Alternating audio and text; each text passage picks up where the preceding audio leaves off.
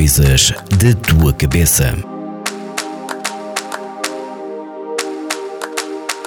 Olá a todos, o meu nome é Carmen Silva e sou psicóloga clínica. Sejam bem-vindos a mais um episódio do podcast Coisas da Tua Cabeça, aqui na Vagos FM, onde falamos sobre vários temas da saúde mental.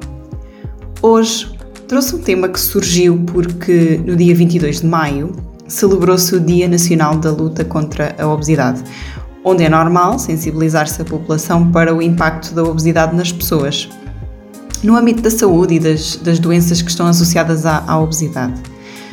Mas não quero falar diretamente sobre a obesidade e, e, na verdade, venho falar sobre um aspecto da saúde mental relacionado com a alimentação, sim, mas não necessariamente com o peso de alguém.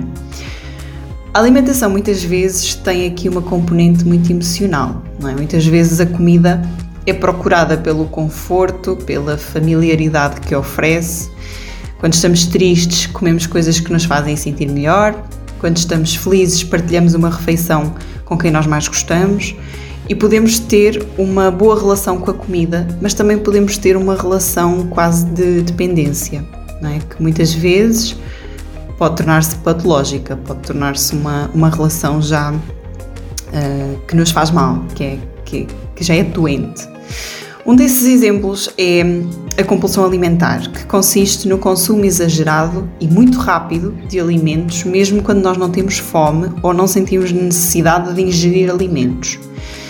Estes momentos de ingestão estão aliados a uma falta de controle, é? que, que muitas vezes leva a um caminho de culpa né, em espiral depois de comermos muito mais do que é necessário. Então comemos muito e depois ficamos a sentir-nos super culpados por termos comido muito e muito rápido e demais para aquilo que nós na verdade precisávamos, mas depois acabamos por comer pelo conforto novamente que a comida nos traz. Então isto é uma, uma, uma questão muito em espiral, muito encadeada.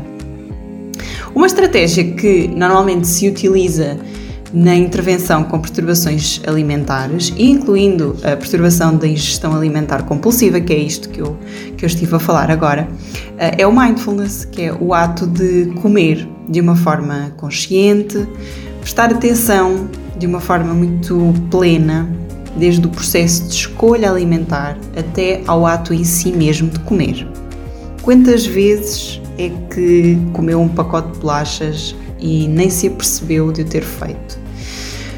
E comer uma refeição sem saborear nem apreciar a textura. Quantas vezes come de pé e uma refeição pré-feita ou feita o mais rapidamente possível?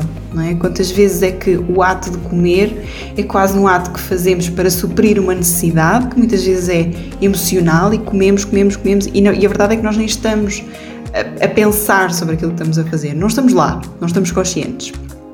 Então deixo-vos estas informações para refletirem um bocadinho, não é? E eu sei que não é fácil nós conversarmos sobre isto, mas não deixe de procurar ajuda, fale com um profissional, ele vai saber ajudá-lo nestas situações. E mais uma vez, obrigada por ouvirem o podcast e desejo-vos uma ótima semana. Coisas da tua cabeça.